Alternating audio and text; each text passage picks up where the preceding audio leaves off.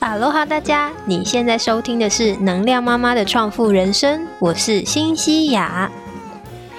成为父母后的你，一样也可以在职场、家庭以及自我成长之间取得平衡，建立一个富足有爱的家。我是新西亚，我是一个住在以色列的斜杠二宝妈，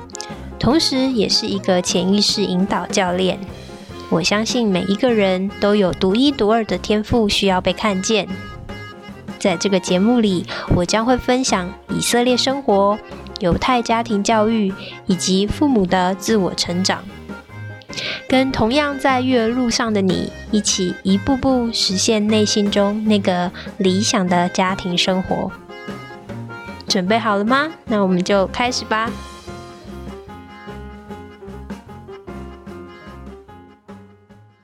哈喽哈，大家，我是新西亚。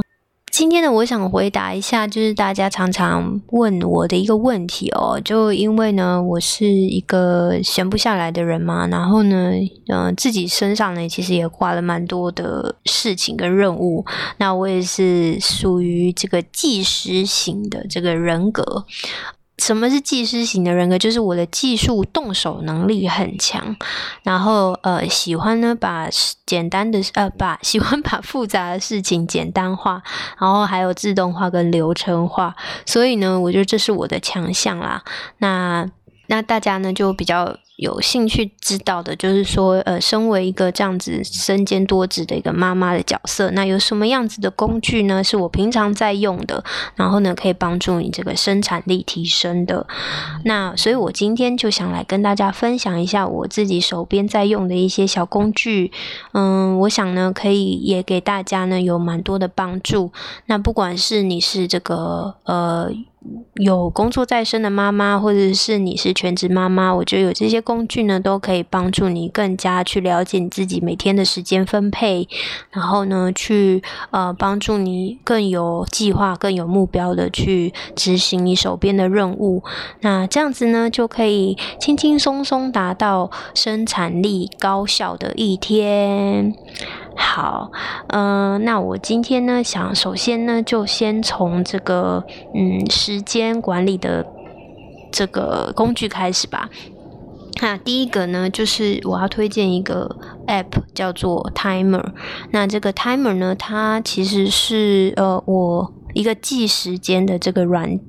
哈，然后它呃，你在 App Store 里面应该就可以去下载。嗯，我老实说呢，只是每一段可能呃生活有调整的时候，我才会去使用这个 Timer。也就是说，我不是每天都用啦，我可能就呃，比如说像我呃之前搬家搬到以色列刚搬的时候，我才会来记录，因为我想要记录我一天的时间大概都是怎么分配的，大概都用在哪里。然后因为每一次。呃，生活形态有一个大调整的时候，你的这个时间花的这个方式就会有点不一样嘛。所以我通常是在一个大变动的时候，我才会来用一个这样的软体来去重新追踪一下我每天时间的分配是怎么样。那呃，很简单的就是说，这这样的计时软体哦，其实呃，今天讲到所有的软件，只要你懂这个背后的逻辑，为什么会？想要用这样的工具，我相信市面上有非常多同样的工具，呃，你可以去达到同样的目的哈。那所以第一个就是这个时间追踪的这个软体，为什么我会想要去记呢？因为就像你记账一样，你首先要先去了解你这个生命当中最重要的资产——时间是怎么花费的。时间其实比钱更重要。因为时间是没有办法增加的，是一去不复返的，所以怎么样去呃了解自己在花怎么运用时间的这个呃嗯模式？我觉得你能够去看得到的话呢，是非常呃有帮助的。所以用一个这样的计时的软体呢，首先你可能要用个嗯，我想至少要用个一个礼拜到一个月的时间，因为你这样才算是每一个。呃一个周期啦。那你就可以清楚的看到说，你大概每天比较有生产力的时候是什么时候，比较诶想要偷懒的时候，比较没有没有专注力的时候是哪一段时间。然后呢，你比较容易浪费的时间段是什么？然后你通常都浪费在哪里？以我记得我当时这样子记下来，我觉得我最大的发现就是我常常浪费在 YouTube 上面。我可能最夸张的时候，我可以花费大概呃前前后后加起来有三四个小时一天哦，就花在 YouTube 的视频上面，因为你知道那种。万恶的推荐演算法就会推荐很多相关类型的这个影片在在你观看的这个旁边嘛，所以你就很容易这个连那个那个连这个就这样子时间就过了。所以你当下可能不会感觉到，可是当你去从这个计时软体里面去看到这样子的一个比例的时候，你就会突然惊觉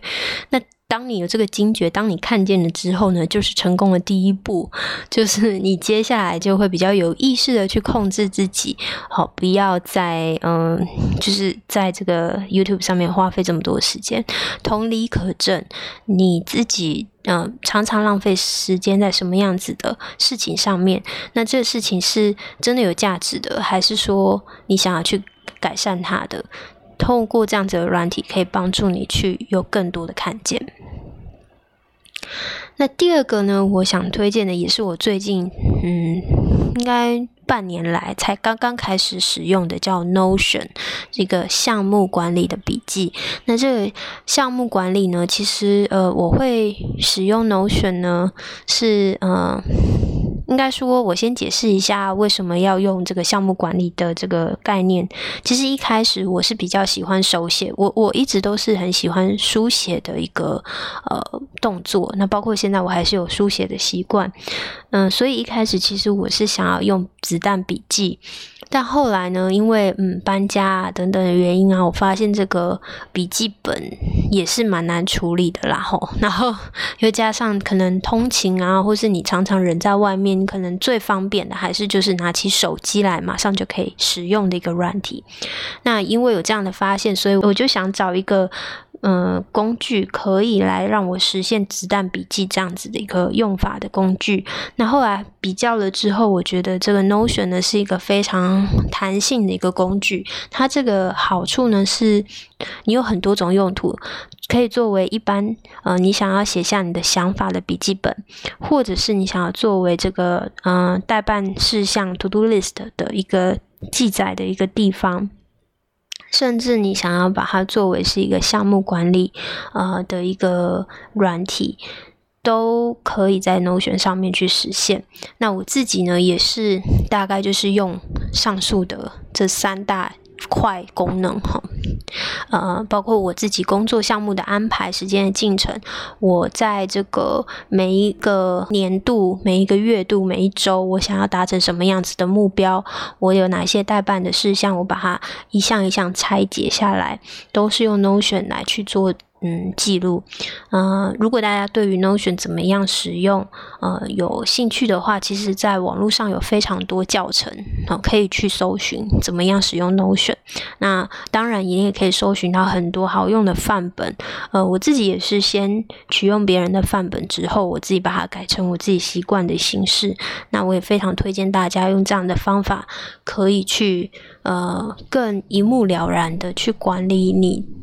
日常生活中大小的项目，大到可以是你工作中，比如说我要录音啊，我要剪辑啊，我要写脚本啊，然后我要呃发布啊，好这些每一个步骤我都可以去用 Notion 来做管理。小到可以是嗯，我今天我呃的代办事项是什么？我要带女儿去哪里？我要跟老公讨论什么？我都可以把它一一记下来。这样的好处是你的生活更有目标感。然后你后续完成了之后，你再去回顾的时候，你也会非常的有成就感。所以我觉得，呃，用这样的一个项目管理的方式来管理的生活，也是一个事半功倍的好方法。第三个工具呢，我想要来分享的呢是这个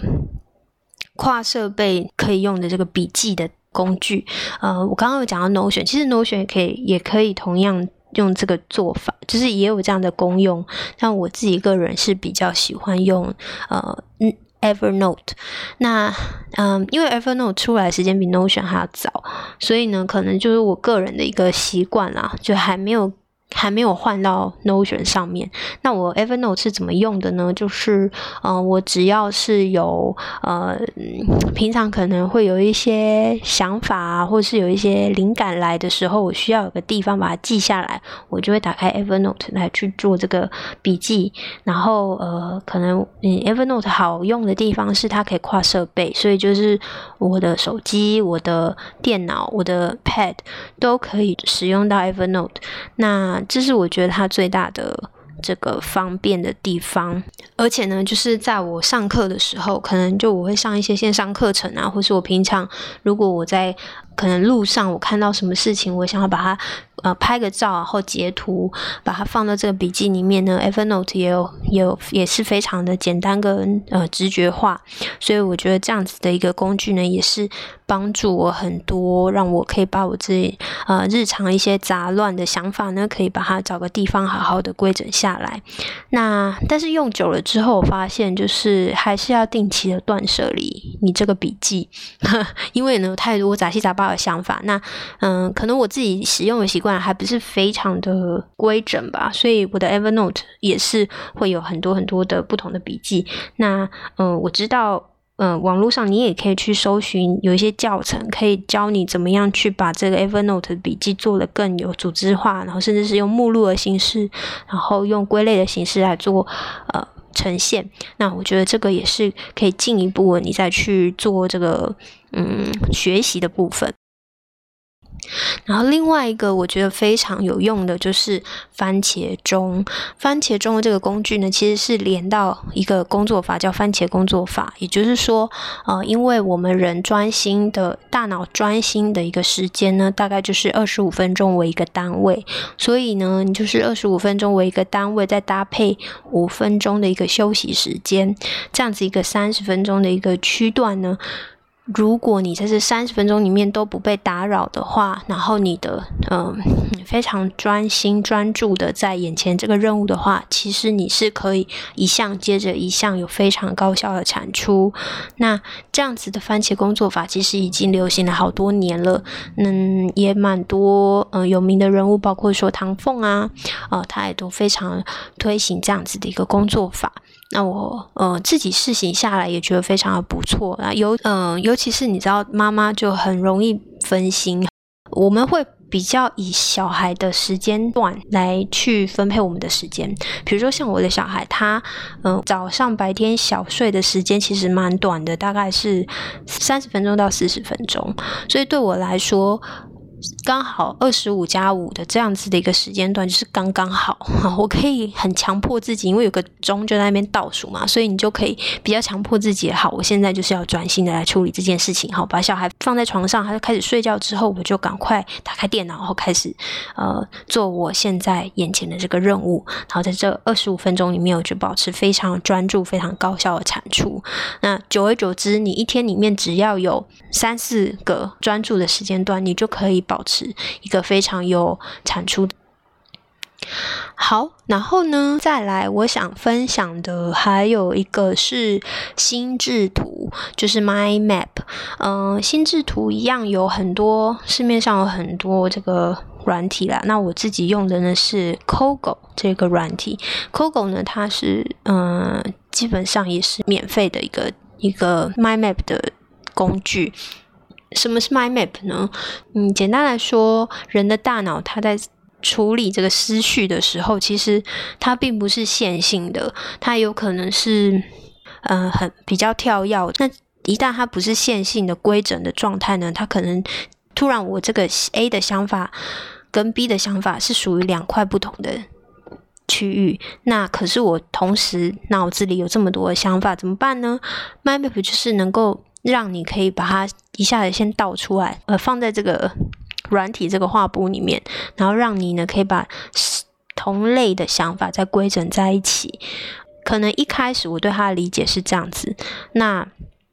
嗯，后来它就有很多可以应用的地方，包括说你做笔记的时候，呃，你的笔记呢也可以是把用一个。同样一个主题就把它归类在一起，然后另外一个主题你就可以作为另外一个分类把它归类在一起，然后包括说你的这个有一些创意的发想，也可以去把这个用这样子归类的方式，用这样 mind map 的方式呢去把它整理出来。那我自己个人的应用呢比较多的是在做读书心得的笔记上面，嗯，包括说我自己可能在看一本书，我想要快速的去总结说这一本书。里面它的大纲大概是怎么样的？我在看书之前，我会先在进入每个章节之前，我会先把整本书先拆解，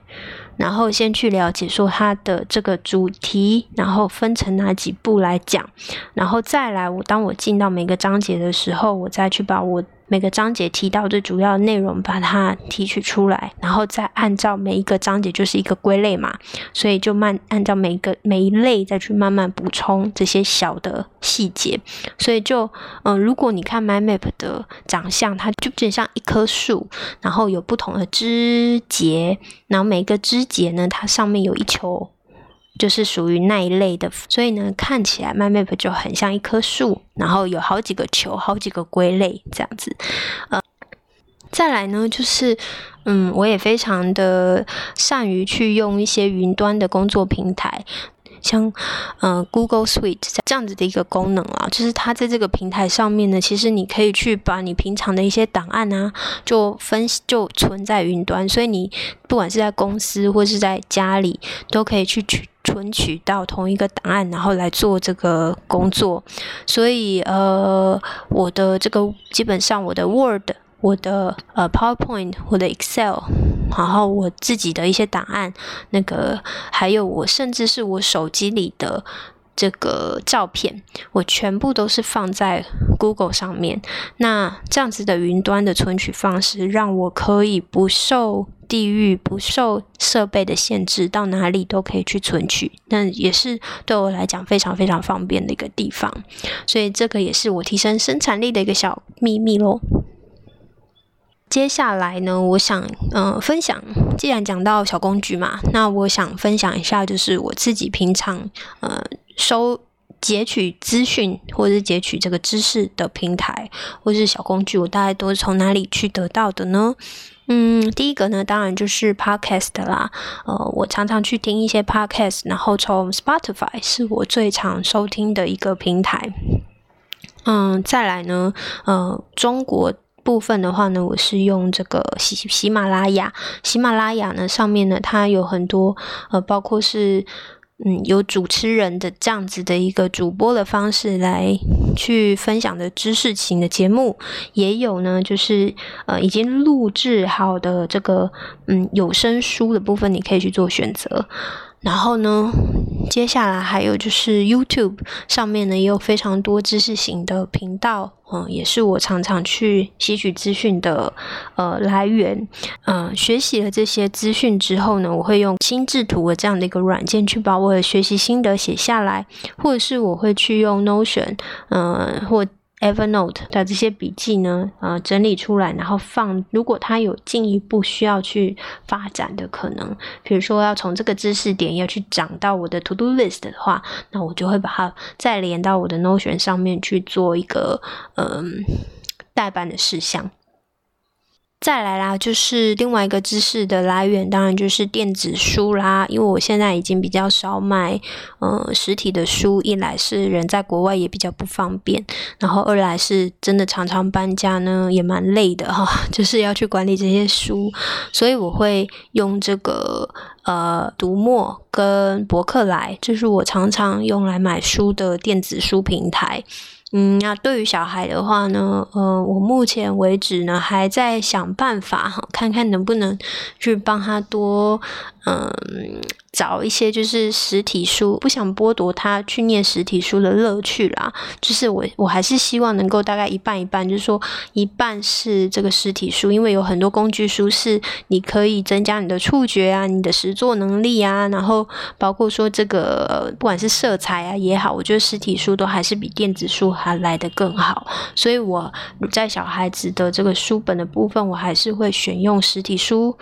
那再搭配呢？另外一个下一个软体，我想要推荐给大家就是 Bookful 这个这个软体。那 Bookful 这个软体呢，它其实是一个手机 App，然后它它的这个厉害的地方就是它跟出版社合作，它的来源是各个出版社。那主要呢是以英文为主，所以这个上面呢就有各式各样英文的童书。然后呢，呃，在这个 Bookful 里面呢，它不只是把书电子化，它甚至有一些呃，它有结合这个 AR 的功能，它把书里面的故事全部都虚拟化，成为一个虚拟化的人物，那等于是故事里面的角色就活过来了，然后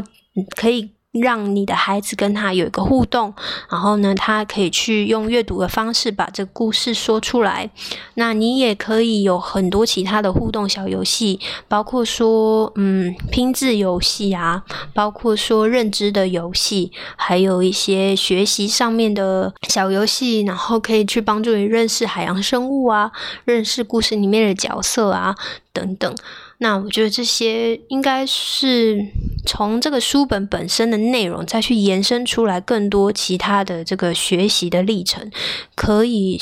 帮助小朋友去打开这个更多想象跟更多知识面的补充啊。虽然呢，它是也是它是必须在平板上面或者是手机上面完成，但我觉得搭配实体书一起呃去跟小朋友嗯做一个这个。呃，知识的补充会帮助他提升很多很多阅读的乐趣。那这个不否呢？我是非常非常推荐。呃，我自己的小朋友非常的爱。